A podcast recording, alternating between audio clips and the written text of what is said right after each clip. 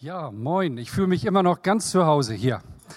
Ich weiß, wo die Kanzel steht, wo die Toiletten sind, wo ich mein Mikrofon bekomme und fühle mich noch ganz verbunden mit euch, auch wenn ich jetzt nicht mehr jeden Sonntag hier bin.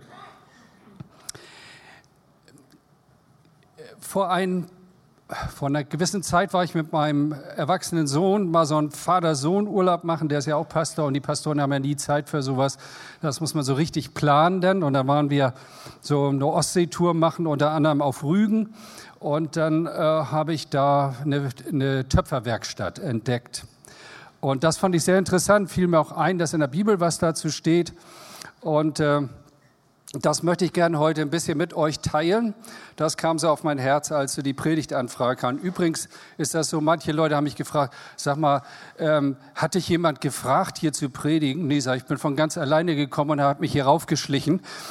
Das war natürlich jetzt das Gegenstück dazu. Nein, ich bin ganz ordentlich eingeladen worden, an diesem Sonntag hier zu sprechen. Nur, dass ich eure Fragen, die ihr vielleicht innerlich hegt, dann ein bisschen beantworten kann. Jeremia Kapitel 18, Vers 1 bis 5. Und ich habe die Predigt überschrieben in der Werkstatt des Töpfers. Dies ist das Wort, das geschah vom Herrn zu Jeremia. Mach dich auf und geh hinab in des Töpfers Haus dort will ich dich meine Worte hören lassen. Und ich ging hinab in das Töpfershaus und siehe, er arbeitete eben auf der Scheibe. Und der Topf, den er aus dem Ton machte, missriet ihm unter den Händen.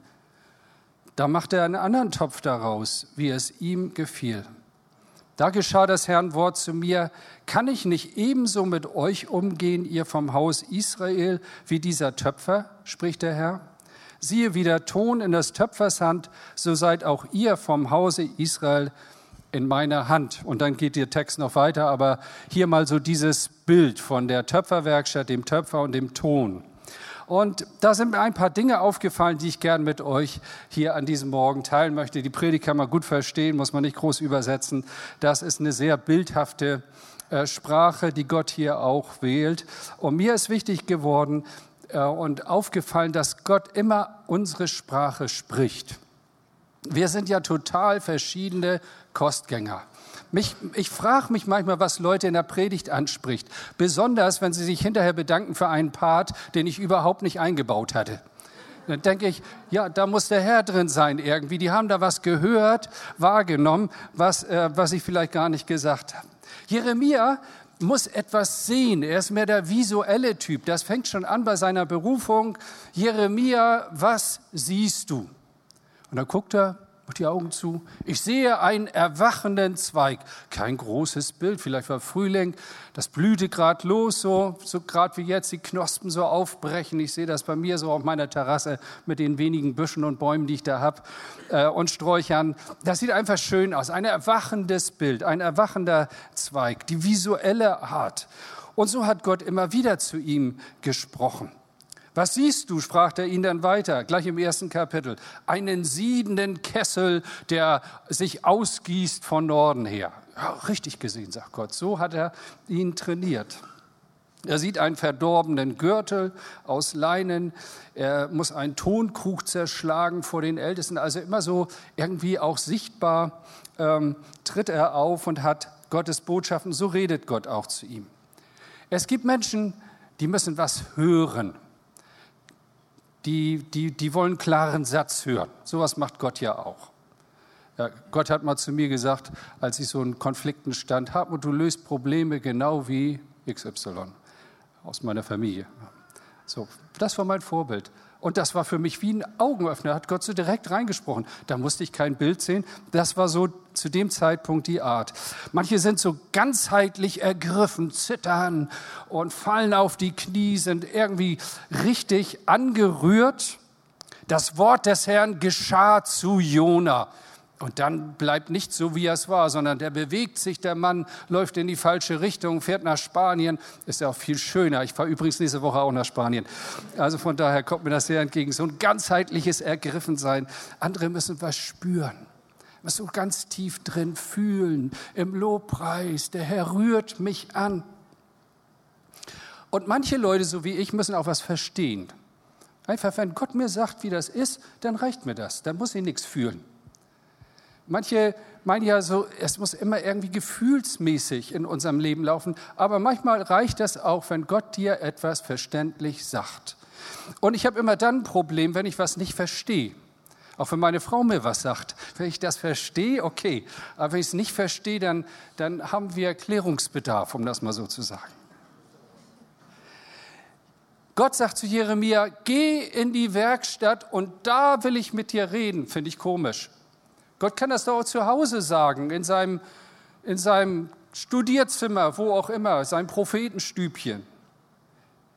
Eigentlich ist ja eine Werkstatt nicht unbedingt geeignet dafür, oder man vermutet jedenfalls nicht, dass Gott da redet, sondern denkt sich, das muss so kontemplativ, irgendwie abgeschieden sein, alles still.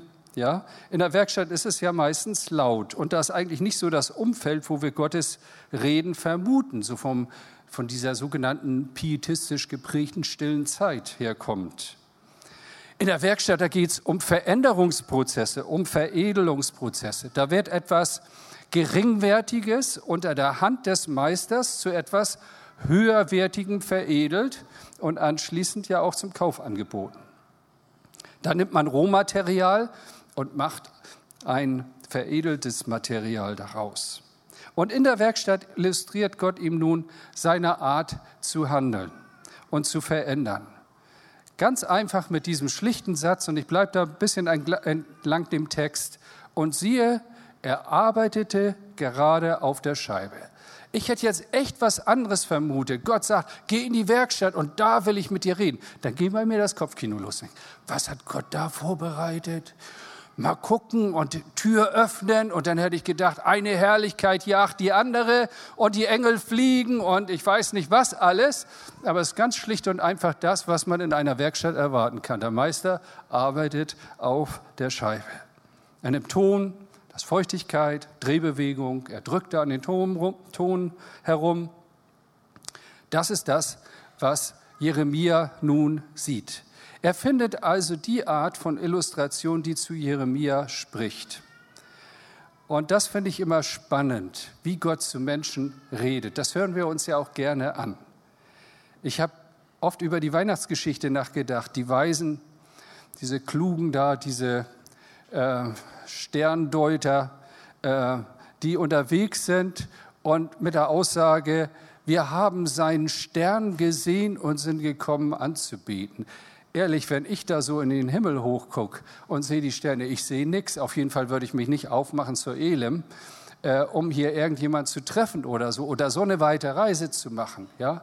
Oder wenn ich da im Planetarium mal war und habe dann gesehen, wenn die da so oben diesen ganzen Sternenhimmel da so abbilden mit einer Wahnsinns-Beamer-Show und dann wird dir erklärt, das ist das und das sind die Plenaden und so. Und dann denke ich mir, ich, ich sehe nichts außer ein paar Punkten, die hell sind. Und dann umkreisen sie die und sagen, ja, so muss sich das vorstellen. Und, die, und dann, also so langsam dämmert mir, ja, das ist eine andere Sprache, das, da bin ich nicht drin, das ist nicht mein, mein Erleben. Und wenn eine junge Familie da ist, das hat man mir auch gesagt, als unsere Kinder kamen, dann kamen die ganzen Predigtbeispiele aus dem Familienleben. Bis die Kinder mal zu mir gesagt haben, Papa, wir wollen nicht, dass du so viel über uns erzählst. Da habe ich damit aufgehört. Gott hat seine Sprache für Mathematiker. Die lachen an anderen Stellen. Die müssen besonders angesprochen werden. Nichts gegen Mathematiker, aber auch Lehrer oder so ist auch eine Kaste für sich. Die brauchen auch eine besondere Ansprache. Oder ein Koch. Wie spricht man Koch an? Das weiß Gott, ja, ein Busfahrer, Pastoren oder auch Kinder haben eine bestimmte Art angesprochen zu werden. Gott spricht deine Sprache in deiner Art. Und das ist verschieden und das darf auch verschieden sein. Ich glaube, das ist eins, was man hier sehen kann und das ist wichtig, das aufzunehmen. Und dann habe ich mich gefragt, was sind denn nun die Dinge, die Gott Jeremia in der Werkstatt zeigt? Das erste, ich habe drei klassische Punkte. Ton verändert sich nicht von selber der kann sich gar nicht selbst verändern. Der hat keine Kraft in sich zu sagen, werde jetzt ein Gefäß und dann baut sich das irgendwie auf. Sondern dahinter steht die Idee, der Wille und Vorsatz und die Arbeit des Meisters. Man spricht heute von Mindset, also eine Idee zu haben, ja? Gott hat ein fantastisches Mindset, wie dein Leben aussehen soll, was er aus dir machen möchte. Aber diese Gedanken sind zunächst mal verborgen, uns verborgen. Also ich habe ja auch in einer Tischlerei gearbeitet, viele Jahre, und wenn ich da was gebaut habe, dann war das erstmal hier oben drin. Wenn du dir das nicht vorstellen kannst, dann wird das nichts. Nicht, das ist nicht so, und siehe, es wurde irgendwie. Auch das goldene Kalb ist ja Quatsch. Ich habe die, die, die, das Gold und, und, und so weiter da ins Feuer getan und siehe, das goldene Kalb ist entstanden. Nee, nee, da, da stand eine Idee dahinter. Das wird ja nicht von alleine. Und Gott hat eine Idee. Gott ist nicht planlos. Diese Gedanken sind nur nicht, die liegen nirgendwo hier rum und wir können sie nachlesen. Und dann fängt er an zu arbeiten und an dem, was dann passiert, erkennen wir, was das werden soll. Als Jeremia die Werkstatt betrifft, arbeitet der Töpfer bereits an der Umsetzung. Auf jeden Fall waren die Umrisse von einem Gefäß, von einem Topf zu sehen. Und so hat Gott auch angefangen, dein Leben zu modellieren, dein Leben zu verändern. Er will dich mal, ich sage es mal so, auch bildlich, in seine Schaufensterscheibe stellen und will sagen, guck mal, die oder den oder mich, guck mal, das ist mein Mann, das ist meine Frau, das habe ich gemacht. Gott schmückt sich mit den Namen von Abraham, Isaac und Jakob. Ich hätte das gelassen an seiner Stelle, denn die waren nicht ohne. Abraham hat zweimal seine Frau verkauft an einen heidnischen König, dass Gott eingreifen muss und dem heidnischen König sagen muss, du stopp, lass die Finger von ihr, die gehört einem anderen. Also stellt euch das mal vor. Spätestens da hätte ich gesagt, nee, der taucht nicht. Aber Gott bringt ihn dahin. Isaak, Jakob, was für ein schräger Mensch. Was für eine verworrene Geschichte neulich über ihn gesprochen. Er neigte sich über seine Stabesspitze. Habt ihr vielleicht auch noch in Erinnerung diese Predigt da? Also das ist schon, ist schon interessant, dieses Lebenswerk. Ich bin der Gott Abrahams, Isaaks und Jakobs. Das sind meine Leute. Guckt euch die an. Oder Hiob. Da kommt der Satan irgendwie da in diese, diesen Kreis äh, der himmlischen Gestalten, wie immer das auch passiert, keine Ahnung. Aber Gott eröffnet das Gespräch und sagt zum Satan, hast du Acht gehabt auf Hiob, mein Mann? Den habe ich gemacht. Gott ist stolz auf ihn. Das ist seine Idee. Er will ihn irgendwo hinbringen. Ein Maler setzt seine Unterschrift, seine Signatur unter das Bild. Ich bin vor, auch vor einer gewissen Zeit mal in so einem Museum gewesen, da ganze, ganze Etage von, von, von Bildern voll äh, von einer Frau, das war ein Stralsund, Elisabeth Büchsel, habe ich nie gehört, aber überall stand EB, habe ich gemacht.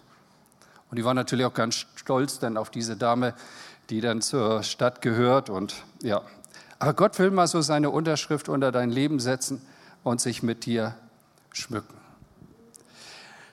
Das ist die Idee. Und dann kommt der der Wille, würden wir sagen, der Vorsatz, das sieht Jeremia hier auch, der Tun kann nichts aus dich, sich selber tun. Alles, was er wehrt, wird er durch den Willen und die Arbeit und den Vorsatz des Meisters. Das ist doch, Leute, eigentlich eine geistliche Grundlektion. Nimm du mich ganz hin, o Gottes Sohn, du bist der Töpfer und ich bin der Ton. Wie oft habe ich das gesungen, ohne zu wissen, was ich da eigentlich singe? Und mir steht so dieses Bild vor Augen von Missionaren, Herrnhuter Missionaren zum Beispiel in den vergangenen Jahrhunderten. Die, da war das ja alles noch nicht so vernetzt, wie wir heute sagen, sondern wie die Missionare da auf ihrem Angesicht liegen, ganz lang auf der Erde, wie bei so einer Weihe und dann ähm, so ein Gebet der Hingabe, der Lebensübergabe da oder der, des Versprechens beten zu deiner Verfügung, Herr. Leute, die sind ausgereist in dem Wissen, wir werden irgendwo umkommen, aber wir treiben das Werk des Herrn voran. Mein Leben gehört nicht mehr mir. Und Leute, wir sind nicht in einer Spaßkultur, wo es irgendwie Bock macht, mit Jesus unterwegs zu sein. Und wenn es nicht mehr passt, dann ist der Spaß vorbei. Wenn das Event dann zu Ende ist, das ist nicht mein Verständnis von Jesus-Nachfolge sondern dieses so ganz zu deiner Verfügung. Ich habe abgeschlossen mit mir, mein Leben gehört dir und du kannst mit mir machen, du kannst mich formen, wie du willst. Das ist das, was ich hier zum Ausdruck bringen möchte. Der Ton kann nichts aus sich selber tun. Er sagt, er sagt einfach, Herr, hier bin ich. Und es ist der Wille des Meisters, dass es dich gibt, dass du lebst und dass du in seinen Händen bist. Und dann als dritter Abschnitt setzt die Arbeit ein. Dann beginnt er ja zu formen. Aus dem Klumpen wird ein Topf oder mit dem äh, Bibeltext gesprochen, ein Gefäß zum guten Gebrauch. Das ist das, was Gott möchte, dass wir ein Werkzeug sind in seiner Hand, ein Gefäß zu gutem Gebrauch. Wir sagen ja, komm, as, come as you are, komm, wie du bist. Das ist unser Motto. Hey, mir fehlt die zweite Aussage, da müssen wir uns auch noch einen englischen Spruch überlegen irgendwie, ja? Denn wer in die Jesus-Nachfolge eintritt, der bleibt nicht, wie er ist Natürlich darfst du kommen, wie du bist, aber du kommst in die Hände deines guten Gottes und der formt dich und macht aus dir etwas nach seinem Sinn, während ich harre, nimm mich ganz hin. So was haben wir alles gesungen. Die einzige, die lacht, ist Sigrid, weil die weiß noch genau, was damit verbunden ist, ja? Das kann man auch alles als Bild gebrauchen. Der packt also den Klumpen da auf die Scheibe, so weit, so gut. Und dann fängt er an, das Ganze nass zu machen. Und ich habe mal so mich versucht, in den Ton so ein bisschen rein zu versetzen. Mal so ganz empathisch. Wollt ihr mal mitgehen? Also, der Ton sagt, Herr, mach mich nicht so nass. Oh, sagt er, geht gleich noch weiter. so, und dann fängt er an, Motorkraft gab es noch nicht, hat er irgendwie ein Tretgetriebe gehabt da, eine Vorrichtung, und dann fängt die Scheibe an, sich zu drehen. Und der Ton da drauf ist, sag mal, was ist los, Herr? Bisher war alles so easy, locker going. Und auf einmal ist mir so duselig, kannst du das nicht ein bisschen reduzieren, die Geschwindigkeit? Oh, der fängt ja erst an und dann macht er das nass und dann fängt er an zu drücken. Oh, Herr, nee, so habe ich mir das nicht vorgestellt. Warum tust du das? Da kommt keine Antwort, der macht einfach weiter. Und er macht das immer schneller und modelliert darum. Immer dieser Druck. Hast du das auch schon mal gesagt? Immer dieses Nicht-Verstehen. Jeden Tag neu diese Drehbewegung. Ich bin wie in einem Hamsterrad. Gott nudelt mich so richtig durch. Warum tut er das? Ich habe mal zu jemand gesagt, ich sage jetzt nicht zu wem, du musst was lernen. Und da sagt die Person zu mir, warum muss ich eigentlich immer was lernen, warum nicht der andere? Ja, der andere muss auch lernen, aber das, das ist jetzt, sag mal, deine Formung. Ne? Das lässt sich ja leicht sagen, aber Leute, ich, ich bin jetzt 40 Jahre mit Jesus unterwegs, etwa 40 Jahre. Und Gott hat mich schon so durchgenudelt und ich stehe immer noch hier und folge fröhlich Jesus nach. Ja. Fühlt sich nicht gut an fühlt sich nicht gut an. Und eines darfst du wissen, du bist niemals näher und mehr in den Händen Gottes als zu dem Zeitpunkt, wo er dich so richtig drückt. Halleluja. Ja. Er nimmt dich in die Hand und er lässt dich nicht los. Habt ihr schon mal gebetet, Herr, verändere mich? Kann es sein, dass das, was du durchlebst, die Erhörung dieses Gebets ist? Aber Herr, das habe ich mir anders vorgestellt, aber das ist Gottes Art. Nehmt dieses Bild. Das ist das, was Gott Jeremia zeigen möchte und auch uns. Der Ton verändert sich nicht von selbst. Er wird anders, er wird besser, er wird veredelt durch die Idee, den Willen und Vorsatz und Arbeit des Meisters. Und dann, zweitens veranschaulicht Jeremia, Gott veranschaulicht Jeremia auch, dass Dinge schief laufen können. Auch sehr schön in diesem Text dargelegt. Ganz schlichter Satz. Der Topf missriet ihm unter seinen Händen. Oha. Das rüttelt ja kräftig an unserem Gottesbild. Das kann doch nicht sein. Es ist doch der Meister. Der hat doch schon so viel dran gearbeitet. Es sind doch seine Hände, die den Ton in die Hand genommen haben. Wir vertrauen ihm. Gott ist gut, alle Zeit und alle Zeit, Gott ist gut. Und dann bekennen wir das immer noch mal und noch mal. Ja, wir glauben das, aber dann auf einmal laufen Dinge schief. Und das passt überhaupt nicht in unsere Vorstellung von Gott und seiner Liebe. Es geht nicht nur um Verbesserung, es geht um Veränderung. Und wir kommen sehr stark von diesem sieghaften Teil des Evangeliums her, dem sogenannten Triumphalismus. Das geht immer alles gut. Ich weiß, in meiner Jugendzeit kam ein Missionar und er sagte, immer Halleluja und dann geht es. Und das, so hat er auch die ganze Predigt geschaltet. Das war also mehr Halleluja als irgendwas anderes. Und äh, wenn man dann ein bisschen seinen Hintergrund gesehen hat, war eben doch vieles anders. Ja, aber das war so seine Art. Glaube, proklamiere, steh auf, nimm die Vision, ja, ergreife das alles, bekenn das. Sein Sieg ist dein Sieg und so. Das sind ja die Sachen, die wir gerne hören und die uns auch aufbauen und hochziehen. Das macht Spaß. Das ist biblisch, Leute. Aber es gibt eine andere Seite, die auch biblisch ist. Und da werbe ich dafür, dass wir die auch gesund in unser Glaubensleben mit integrieren. Es gibt nämlich beide Seiten. Beide Seiten werden auch in Hebräer 12 äh, aufgegriffen. Die Seite der Glaubenshelden, was sie alles getan und geleistet haben, wie sie mit Gott unterwegs waren. Und dann aber auch die andere Seite, die eingeleitet ist mit dem Wort andere aber. Und die stand auf der negativen Seite des Lebens. Die mussten einfach nur warten, die haben nicht viel bewegt. Und am Ende werden sie sogar zerhackt und zersägt und so weiter. Und alle, die geben Gott im Glauben die Ehre. Dinge laufen schief, Leute. Dinge zerbrechen. Es passieren Sachen, die eigentlich nicht passieren durften. Der Topf missriet unter seinen Händen. Und ich wage die steile These, auch Gott ist nicht immer im ersten Anlauf erfolgreich mit uns. Der Druck, der war irgendwie zu groß, die Belastung zu hoch, die angedachte Form wollte nicht kommen. Denkt man Petrus. Ja, auf den will er seine Kirche aufbauen. Ja, und er investiert in ihn. Und was hat er alles gemacht, der Mann? Ja. Und dann ist da so eine einfache Frau am Lagerfeuer abends. Er ist müde, kaputt, angeschossen, angeschlagen.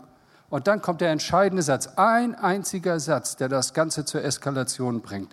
Du warst doch auch mit diesem Jesus. Und da bricht es. Da geht der Topf in die Brüche. Ein Verfluchen, ein Schwören. Man denkt, Petrus, muss das so heftig sein? Hättest du das nicht weglassen können? Ein Bekenntnis, ich kenne ihn nicht. Eine Verleugnung erster Güte. Aber Petrus, es war schon so viel Topf und Gefäß zu sehen, all die Arbeit des Meisters über die ganzen Jahre. Und hier geht scheinbar alles in die Brüche. Oder denken wir an die Geschichte des Volkes Israel. Mein Gott hätte sie da locker schnell reinführen können. Und dann geht er mit den 40 Jahre durch die Wüste. Gott hat so viel Geduld. Gott findet immer noch mal irgendwie einen neuen Anfang. Ich weiß nicht, wer von euch eine Navigation im Auto hat, das ist heute Standard. Und dann will man irgendwo hinfahren, meinetwegen nach Buchholz. Ne? So, und dann wusste ich da nicht so Bescheid. Ein Freund von mir hat neulich da Geburtstag gefeiert, da gab es Lokalität und da sollte ich hin.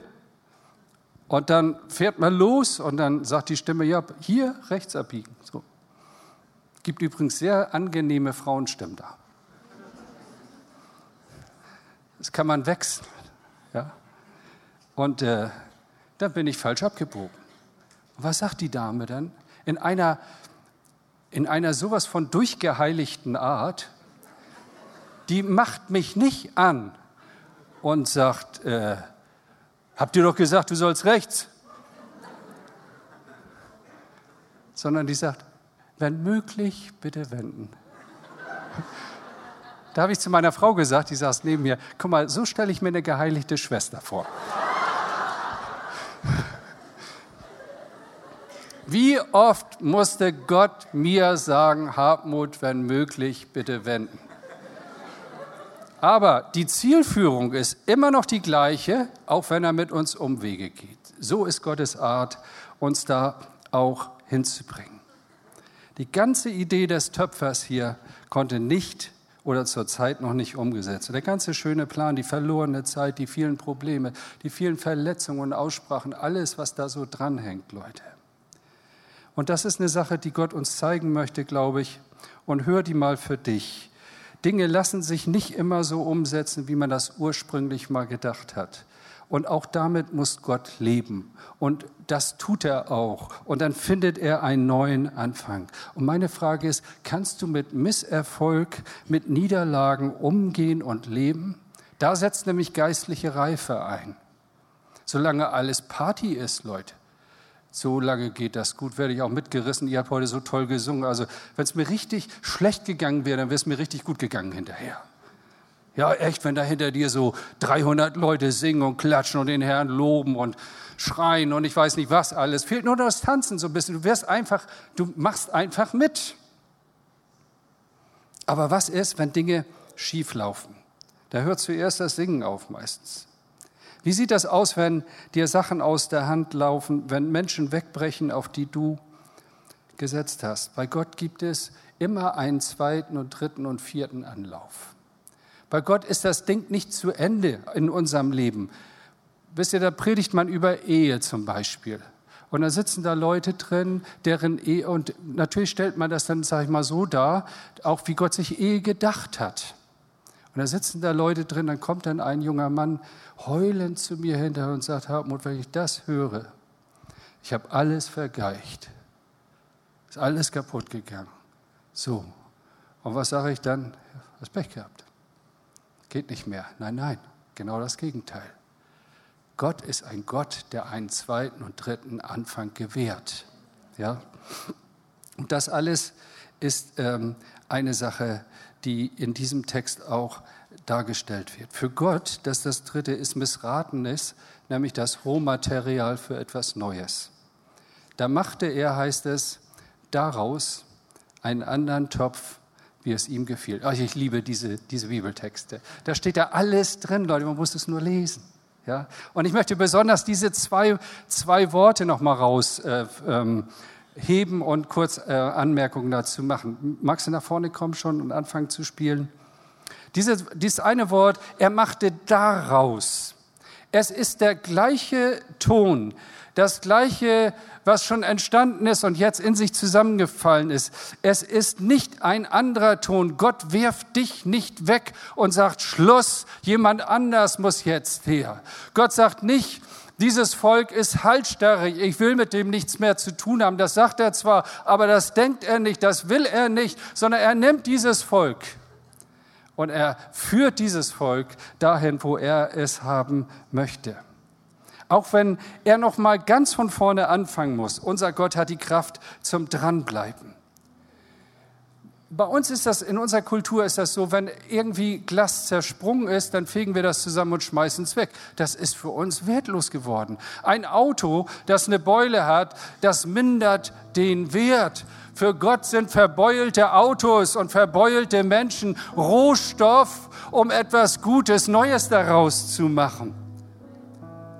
Rohmaterial, aus dem Gott seine Leute formt. Lass dir nicht erzählen, ja, alle ja, du nicht. Sondern Gott hat einen Plan für dein Leben. Sag dir nicht, es ist vorbei, es ist, es ist kaputt, es ist verbrannt, es geht nicht mehr. Gott kann und wird seinen Plan, den er mit dir hatte und hat, zur Ausführung bringen. Vor einigen Jahren gab es so einen Song, das war so, da war ich noch ein bisschen jünger, so History Maker. Kennt ihr das noch? Wer kennt History Maker? Oh yes. Gut, wollen wir das singen jetzt? Nee, also Scherz. Und da drin wird genau das, was ich hier thematisiere, als provokante Frage, als herausfordernde Frage genannt. Ist es heute wahr?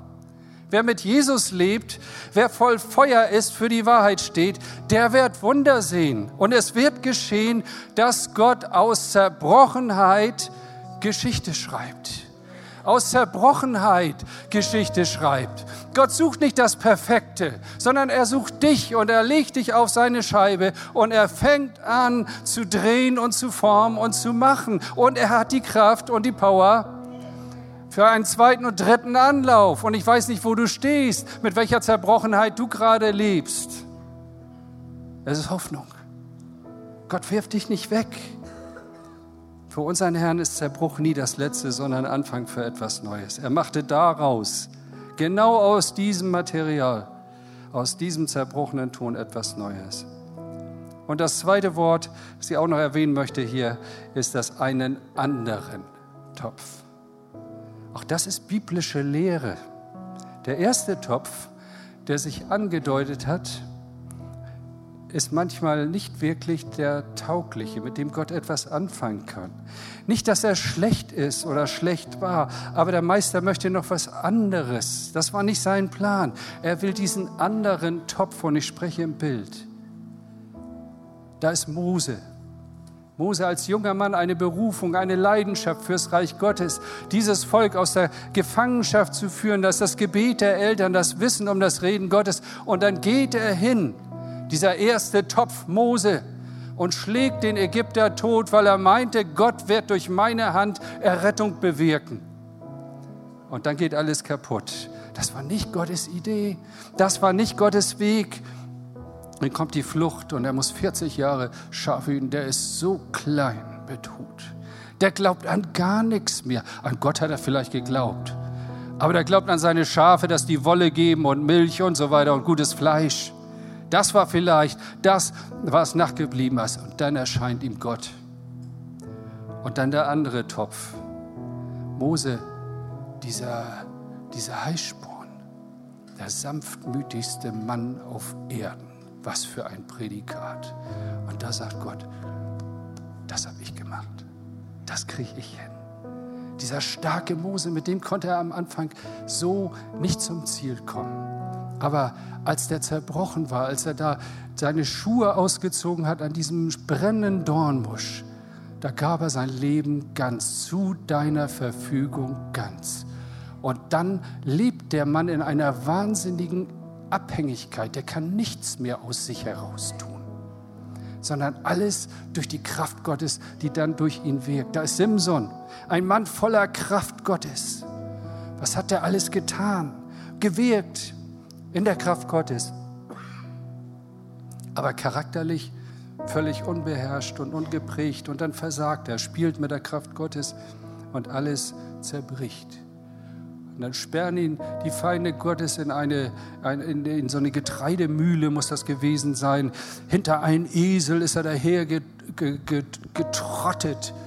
Umdrehung und Umdrehung. Herr, was ist mit meinem Leben? Total raus. Es ist keine Hoffnung mehr. Und dann betet er. Und er macht das, was auch Gott durch Jeremia dann seinem Volk sagt: Tu Buße, kehr um Gib dich Gott neu hin. Und er sagt, Herr, noch dies eine Mal. Gib noch einmal diese Kraft. Und die Kraft Gottes kam auf ihn. Und ich finde das sehr bezeichnend. Das heißt dann, dass durch Simson Sterben, in diesem einen Moment, er, er drückte ja diese Säulen von diesem Tempel der Philister da zusammen. Und dann fiel das Haus und stürzte über in einem und sie kamen alle um und auch Simson. Aber durch sein Sterben hat er dem Feind mehr geschadet als durch alle Taten in seinem Leben. Hey, das ist ein ganz tiefes geistliches Geheimnis. Durch das Sterben, Herr, ich kann nicht. Ich bin am Ende. Kann Gott dich dann benutzen, um dem Feind mehr zu schaden, als alles das, was du in eigener Kraft, Überlegung und Weisheit tun kannst? Und das ist der Petrus, der alte Petrus, ihr kennt ihn. Ich brauche ihn nicht vorstellen. Und dann liest man seinen Brief nach all diesem Zerbruch, der neue Petrus. Schreibt von Demut, von Geduld, die er nie hatte. Der neue Topf. Das ist das, was Gott will, was Gott ehrt. Und Paulus sagt, als ein Bekenntnis, dieser starke Mann, wenn ich schwach bin, dann bin ich stark. Wenn du heute schwach bist, dann kann Gottes Kraft durch dich mächtig wirken. So spricht der zweite, der andere Topf. Leute, was nehmen wir mit heute? Erstens, Gott spricht deine Sprache. Visuell, hörbar, in deinem Gefühl, wie auch immer. Gott hat einen guten Plan für dein Leben. Nimm das neu in dein Herz. Den will er ausführen, dafür hat er seine Werkzeuge. Und manchmal ist Gott nicht im ersten Anlauf erfolgreich. Natürlich kann er alle Dinge tun und so weiter, das weiß ich auch. Also es ist jetzt keine theologische Aussage. Aber wir sehen mit Israel, wie Gott doch zum Ziel kommt, wie Gott manchmal gegen verschlossene Türen läuft, aber er nimmt diesen gleichen Ton und macht daraus etwas Neues. Es gibt für dich eine zweite, dritte, vierte, fünfte Chance. Und für Gott ist dein Versagen, dein Zerbruch, vielleicht an diesem Tag Ausgangspunkt für etwas ganz Neues. Ich habe das vorhin schon im Gottesdienst gesagt, als ich hierher kam 2011. Also ich habe schon so viele Sachen erlebt, Leute. Ähm, manchmal dachte ich, jetzt geht es nicht mehr. Und als ich hierher kam, 2011 in die Kirche hier eingetreten bin, da war mein Herz total kaputt. Und ich war durch. Und ich war so klein mit Hut. Und die mich näher kennen, wissen, was dahinter steht. Und dann hat Gott mein krankes Herz wieder gesund gemacht. Mir neue Kraft gegeben, mich auf einen Weg gestellt. Und ich, das, was ich heute hier gepredigt habe, habe ich selbst erlebt. Und ich bin noch nicht am Ziel. Ihr seid auch noch nicht am Ziel. Aber in Etappen ist es wichtig, auch seine Entscheidung zu treffen. Die Israeliten sagten damals zu Jeremia, daraus wird nichts. Wir wollen nach unseren eigenen Wegen gehen. Und wenn du heute sagst, Herr, daraus wird was, hier bin ich, zu deiner Verfügung, ganz, dann macht Gott etwas Neues. Wollen wir aufstehen zusammen? Das ist gut.